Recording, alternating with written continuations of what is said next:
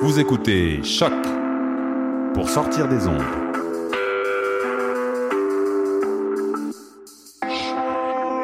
Podcast, musique, découverte. Sur choc.ca. La musique au rendez-vous.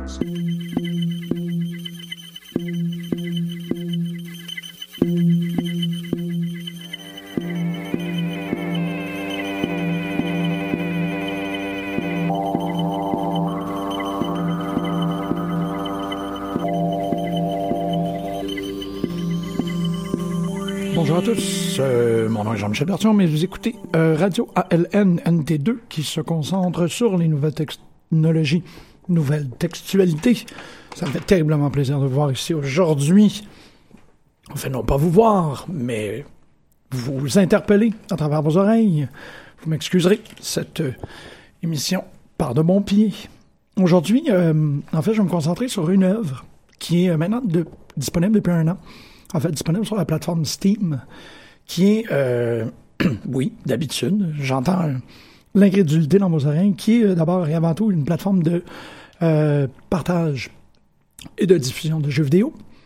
Mais dans ce cas-ci, elle, en fait, l'œuvre de laquelle je veux parler, a réussi à glisser entre les cracks et de par sa double identité, est disponible comme un jeu vidéo, malgré que ce ne soit pas entièrement le cas. C'est euh, une œuvre qui a été issue d'une campagne Kickstarter, en fait, où l'objectif était de 48 000 mais qui en a remporté 72 339. Maintenant, on peut, trouver sur, euh, on peut le trouver au, modique, modeste prix de 16,99 sur la plateforme que je vous mentionnais plus tôt. L'œuvre en question est Elegy for a Dead World, qui est euh, un jeu vidéo, fondamentalement, si on peut dire, produit par euh, les développeurs de la compagnie Dijoban Games, en partenariat avec Pop Cannibal, un design qui a été fait par Ichiro Lambe et Zimba, pardon, Ziba Scott. Vous m'excusez.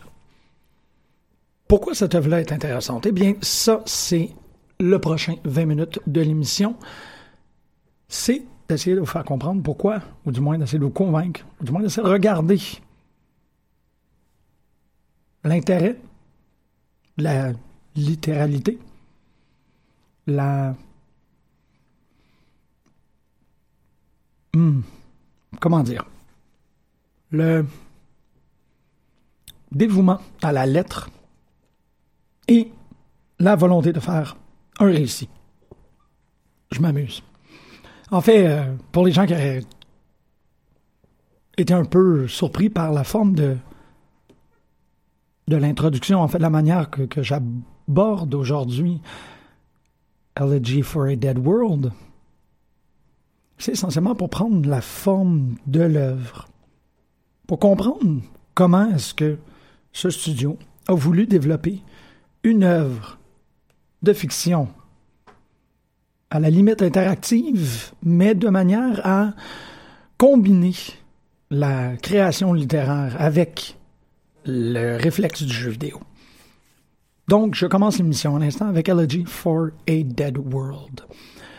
Très simplement, le jeu euh, se présente comme euh, le side-scroller le plus classique que l'on peut imaginer. Donc, un side-scroller, c'est vraiment la forme avec laquelle on est le plus familier depuis le début des jeux vidéo. Ce euh, petit personnage animé qui part de la gauche de l'écran et doit traverser jusqu'à la droite de l'écran. Le side-scrolling, c'est essentiellement ça. C'est cette forme très, très, très, très traditionnelle.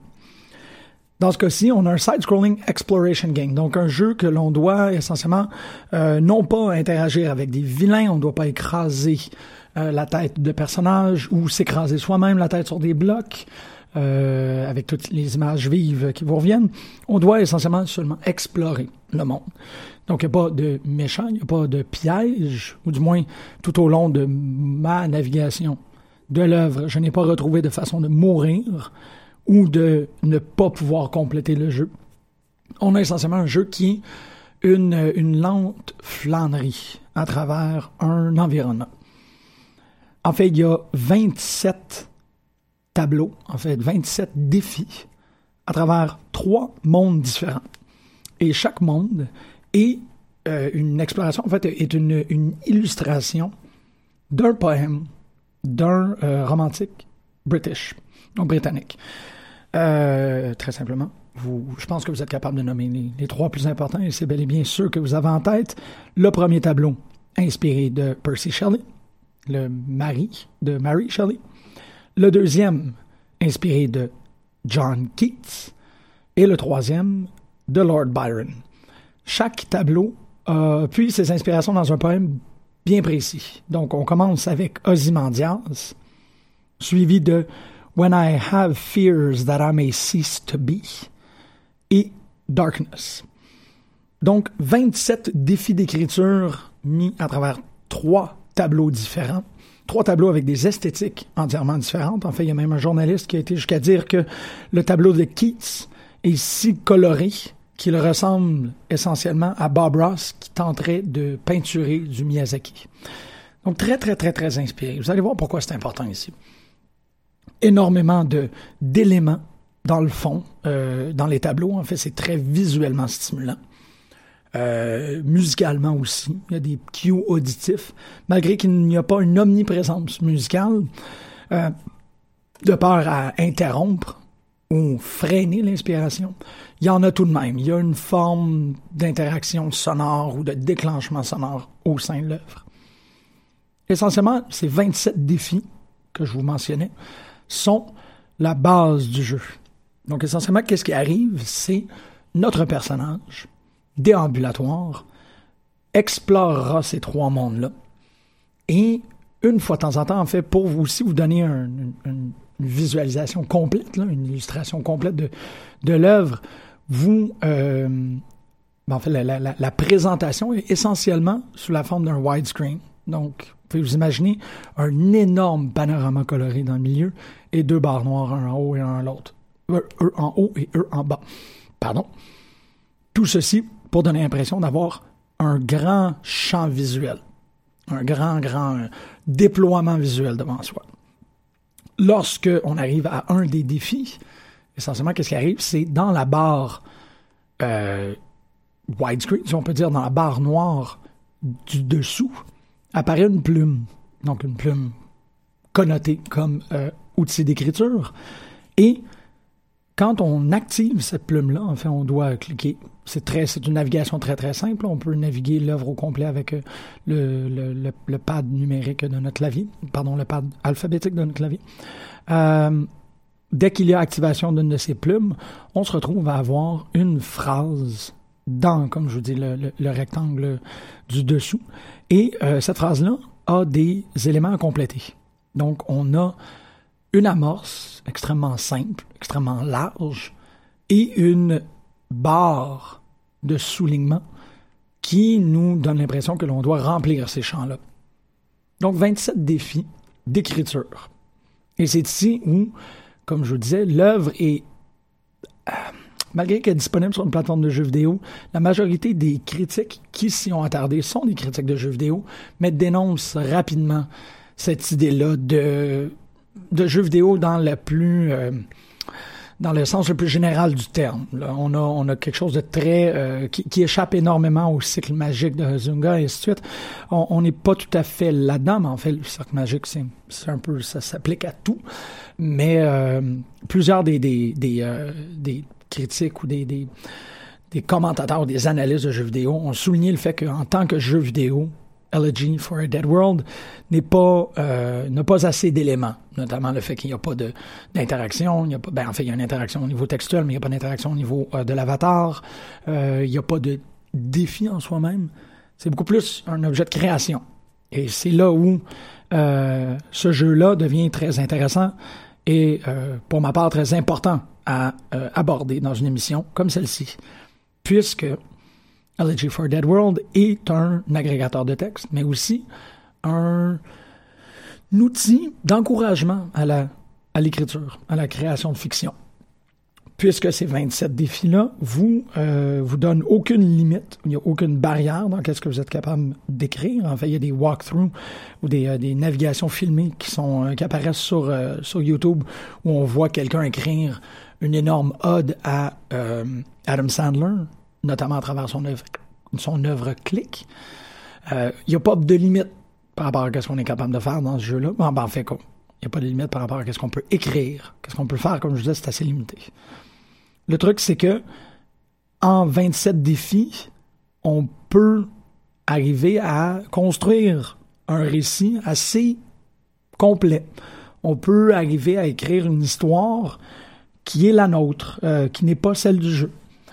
On va même jusqu'à dire, en fait, Laurie Vasquez sur, euh, sur Big Think a écrit un très très bel article qui, euh, qui s'intitule How One Video Game Helped Me Overcome Writer's Block. Donc, la, journaliste Vasquez explique que le jeu a en lui un moteur de création, en fait, puisque, comme je vous disais, le, les éléments visuels du décor sont tellement foudroyants et tellement multiples. En fait, Laurie Vasquez explique qu'elle pouvait toujours s'accrocher à quelque chose pour continuer son inspiration. Donc, dès qu'arrivait ce moment-là, euh, tant, euh, tant craint du writer's block, de l'angoisse de la page blanche, elle avait quelque chose qui était peut-être visuel, mais qui aurait pu aussi être auditif, qui pourrait être aussi dans la façon que le personnage se déplace. Il y avait toujours quelque chose pour venir repartir la machine créative. Elle se retrouvait à continuellement avoir un élément. Non pas à la manière comme, euh, je crois que c'est, c'est Bradbury, mais je suis pas 100% certain qu'il disait ça. Euh, euh, non, je pense que c'est... m'excuserai, ça me reviendra à un certain point. Un auteur assez célèbre des États-Unis qui disait que la meilleure façon d'écrire, c'était en regardant à travers une fenêtre sur un mur de briques et que c'était ça le meilleur contexte, c'est d'avoir absolument aucun stimuli. Dans le cas de Laurie Vasquez, c'est pas du tout ce qu'elle ce décrit en fait qu'est-ce qu'elle apprécie de cette œuvre-là, c'est d'avoir des trucs pour venir inciter la créativité, pour inciter la création de fiction. En fait, c'est très intéressant de, lire autour de Elegy for a Dead World. On parle euh, de la part des créateurs, en fait, euh, Ishiro explique à un certain point que euh, il est parti, son inspiration première, ben évidemment c'est un grand fan des euh, poètes euh, saxons romantiques, mais il a été recensé des importantes citations d'auteurs, notamment Stephen King, qui dit If you want to be a writer, you must do two things above all others read a lot and write a lot. Et Bradbury aussi, bon, voilà peut-être euh, d'où ma confusion venait. Bradbury qui disait Quantity produces quality. If you only write a few things, you're doomed. Et c'est ici où on voit l'espèce, où on prend l'importance de for a Dead World. C'est cette idée-là que c'est un jeu qui nous permet de créer des masses et des masses de texte, qui permet à quelqu'un de ne pas avoir à penser ou à réfléchir ou à à se casser la tête sur un amorce ou sur un concept ou sur un récit. On a un récit cadre dans le jeu et tout ce qu'on a à faire, c'est créer dedans et voir qu'est-ce qu'on peut faire. Un autre truc qui, est très, euh, à mon avis, très c'est intéressant, mais qui, qui rend le jeu potentiellement beaucoup plus fantastique pour ma part, c'est cette idée-là qu'on joue avec la forme. On commence essentiellement en demandant la forme romanesque, donc une forme de prose. Mais le plus que le jeu avance, on peut transitionner vers des formes un peu plus complexes, comme la chanson et comme le poème. Donc on n'est pas simplement en train d'écrire des mots, des phrases. Ben en fait oui, on écrit toujours des mots et des phrases, mais on n'est pas continuellement euh, rappelé à la prose. On doit travailler nos autres formes. Et ça, c'est un bel outil d'entraînement pour tout le monde on dit que quand Elegy a été créé, ce n'était pas pour que les gens puissent écrire, c'était pour que tout le monde puisse écrire. On, veut une exploration, on veut encourager la création de, euh, de, fiction. On, demande aux joueurs, à l'écrivain, au créateur, si on peut dire ici, de regarder les mondes dans lesquels il existe. Donc le monde de Shelley qui un, monde rouge et jaune et ben, post-apocalyptique avec des débris mécaniques un peu tout partout, euh, des, sculptures, des machines euh, improbables. On voit ces choses-là et ces éléments-là que dans le jeu, on appelle des prompts. En fait, c'est très intéressant d'avoir utilisé ça. C'est pas des, pas seulement des éléments visuels, c'est des trucs qui encouragent l'écriture, qui, qui, qui deviennent comme des, points de référence ou des, des points de, J'aimerais utiliser l'idée d'un, d'un, éclat, un spark, juste un spark créatif, de regarder quelque chose et se dire, wow, il y a, il y a ici un élément qui m'amène à continuer mon histoire. Donc, tout ça est très, très stimulant. En fait, c'est très intéressant puisque on sait que le jeu vidéo, de plus en plus, en fait, a une longue tradition d'interactivité. Au-delà de l'interactivité, on a aussi une longue tradition de mettre le joueur dans une position créative. Donc, euh, que ce soit euh, tout ce qui est real-time strategy, que ce soit la créativité nécessaire à monter une base, si on peut dire, dans StarCraft, ou la créativité nécessaire à monter une ville fonctionnelle dans SimCity, la créativité d'être capable de faire ton propre personnage, que ce soit des costumes dans certains jeux euh, où on peut construire notre avatar, notamment une majorité des MMORPG. Encore plus, des gens qui vont créer des skins, donc euh, de coder une, euh, un nouvel aspect visuel à un jeu, donc de vouloir transformer son personnage en Homer Simpson ou ainsi de suite. Maintenant, on a quelqu'un qui, enfin, on a maintenant une œuvre qui offre la créativité narrative, quelqu'un qui est capable de raconter l'histoire. On peut altérer l'histoire dans l'histoire dans, le jeu vidéo, à la manière de Mass Effect ou de Fable, mais on peut pas écrire sa propre histoire. Du moins, si ça arrive, c'est très rare. Et si ça arrive, ben c'est probablement dans les 5-10 dernières années. Ces types de jeux-là apparaissent de plus en plus depuis la création et la mise en place de plateformes comme Steam. Mais là, vraiment, on a un jeu vidéo qui n'est pas un jeu vidéo, qui est juste un agrégateur de texte. Et ça m'amène en fait au prochain aspect qui est, à mon avis, très, très, très important. Cette idée-là que, une fois que le jeu est complété, on a un récit complet. On a un récit qui est le nôtre, qui est un récit peut-être ludique, peut-être dramatique, biographique. On peut faire ce qu'on veut, comme je vous disais. Mais une fois que le récit est terminé, on peut le rendre disponible aux autres. En fait, on encourage les gens à rendre leur propre récit disponible aux autres. Il y a dans l'histoire, ou du moins dans la pratique du jeu vidéo contemporaine, un truc qui s'appelle les achievements. Donc, euh, 500, 500 meurtres ou euh, un énorme saut. Ces achievements-là, c'est des choses que l'on... C'est des petits à côté dans un jeu vidéo où on encourage le joueur non pas à suivre la linéarité, mais à accomplir des, euh, des exploits très singuliers. Dans Elegy for a Dead World, il y a trois achievements, si on peut dire chacun est de euh, obtenir 1000 récompenses. En fait, excusez-moi, vous m'excuserez, le, le, mot m'échappe. commendations, pardon, des recommandations, des recommandations. De obtenir 1000 commendations par section. Le commendations, c'est un autre truc, un autre aspect qui est pour moi très intéressant dans le jeu. C'est cette idée-là qu'une fois que l'on termine le jeu, on peut rendre ouvert au public notre récit, notre fiction, et les gens peuvent les lire. Et, à la manière du like facebookien, offrir un commendation. On lit, j'ai bien aimé ce que tu as fait, voici une commendation. À 1000 par tableau, on a ce achievement-là. Donc ici, on arrive essentiellement à une pratique qui est euh, similaire à celle de la fanfiction. Similaire à ce qui se passe sur des, euh, des agrégateurs de texte comme Wattpad. Wattpad qui est euh, probablement l'outil le plus euh, utilisé présentement dans le domaine de la fanfic.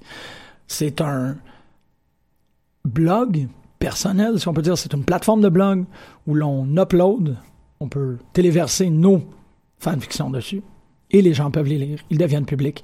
Les gens peuvent les lire et peuvent les commenter. Ceci est intégré à l'intérieur de Elegy for a Dead World. On peut aller lire ce que les autres gens font et, si l'on veut, commenter. J'ai bien aimé ce que tu as fait ici. Travailler sur ça. Peut-être que tu pourrais travailler sur ça. Peut-être que ça, ça pourrait être un truc que tu pourrais explorer amplement, plus amplement la prochaine fois. Et dans le jeu vidéo, et coder la possibilité de s'améliorer en tant qu'écrivain. Ça, c'est très, à mon avis, très, très important. Puisque une des grandes craintes que moi je partagerais, disons, euh, à avoir à créer un jeu euh, de cette ampleur-là, ou du moins avec cette, cette ambition-là. Ichiro a expliqué qu'une de ses grandes craintes, c'était que l'usager moyen ait peur d'écrire, puisque on le sait bien, c'est euh, beaucoup de vulnérabilité la création littéraire, c'est beaucoup de de s'ouvrir au monde puis de s'exposer à la critique.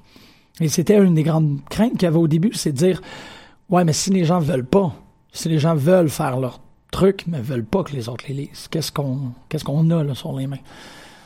Donc, en ouvrant cette structure-là et en disant démocratisons et encourageons les gens à se commenter entre eux autres, ben, on se retrouve avec des gens très créatifs qui sortent un peu de leur coquille, puis qui, inévitablement, créent des communautés.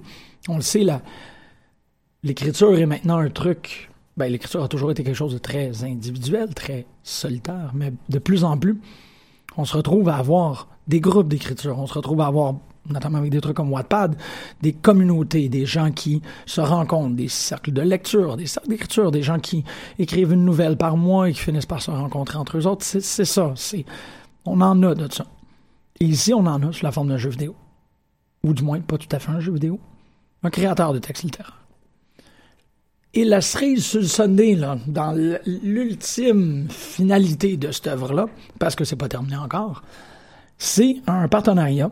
Évidemment, vous pourriez euh, me lancer des tomates en disant que c'est mercantile et futile, mais c'est toujours agréable comme petite affaire. Il y a euh, un partenariat qui a été établi entre euh, Digiban Games et Blurb, ou la compagnie en compétition directe, Lulu. Donc, deux compagnies qui offrent à des écrivains la possibilité de reproduire leurs livres sur support physique. Donc, à la fin, quand on a fini Elegy for a Dead World, on peut retourner sur les tableaux, ou si on a été un peu plus prévoyant, on peut le faire pendant qu'on est en train de naviguer dans le jeu. On prend des captures d'écran, on les insère dans notre texte, et ensuite, on upload tout ça sur Blur Bouloulou, et le temps de quelques jours, quelques semaines, qui sait, on se fait envoyer par la poste la version physique, le livre de notre aventure. Bon, c'est ça. Comme je vous dis, je suis ouvert à énormément de critiques. C'est facile, c'est créer du matériel pour rien, et ainsi. Mais finalement, c'est quand même, à mon avis, quelque chose de très positif, puisque ça peut faire plaisir aux gens de se retrouver, surtout si qu'est-ce qu'ils ont écrit dans Elegy for Dead World et, leur tient à cœur, surtout s'ils sont fiers de qu'est-ce qu'ils ont fait, de terminer avec cet objet-là, puis de dire, hey, regarde, j'ai ça. Je l'ai peut-être créé sous un système de contraintes, je l'ai peut-être créé dans un agrégateur de texte qui, que, que je ne contrôle pas, mais au final, j'ai le livre dans les mains. Et je suis très fier. Ça, à mon avis, c'est absolument fantastique. C'est très agréable, c'est très beau à voir que on offre la possibilité à des gens de faire ça. Le dernier petit truc que je voulais rajouter, c'est qu'évidemment, il y a un moment où euh, les gens euh, veulent jouer avec la forme. Évidemment, on arrive à un point où euh, certaines personnes bien pensantes ou juste des explorateurs naturels, des gens qui aiment expérimenter avec les trucs, se retrouvent à prendre un objet culturel et le Jackie, le hijacker, le subverser, être capable de virer les mécanismes à l'interne contre elle-même, ben ça a été presque le cas euh, avec un journaliste qui s'appelle Addy Robertson, journaliste pour Verge, qui a écrit une critique complète du jeu dans le jeu. Donc, euh, Elegy for a Dead World, I wrote this video game review inside a video game, que vous pouvez aller lire. La critique, en fait, l'analyse du jeu existe dans le jeu lui-même. Évidemment, plus qu'il y a des gens qui vont participer, plus qu'on va voir des trucs émerger de ça. Peut-être qu'en un an, on a vu le potentiel maximal. Peut-être qu'en un an, on, a fait le tour de qu'est-ce qu'on pouvait vivre avec Elegy for a Dead World. Mais ça me surprendrait énormément. Donc, pour les gens qui, de par cette émission, découvrent le jeu et ça leur tente d'essayer, ben, je vous encourage. Ça risque d'être vraiment drôle. Ça risque d'être très stimulant de voir qu'est-ce qu'on est capable de faire avec ce système-là. Donc, euh, ça me fait terriblement plaisir de vous parler aujourd'hui, mais je vais terminer l'émission à l'instant avec une pièce de Monocone, Saturer les sources. On se revoit, enfin, on se réentend la semaine prochaine pour plus de ALN NT2 Radio. Bonne lecture à tout le monde.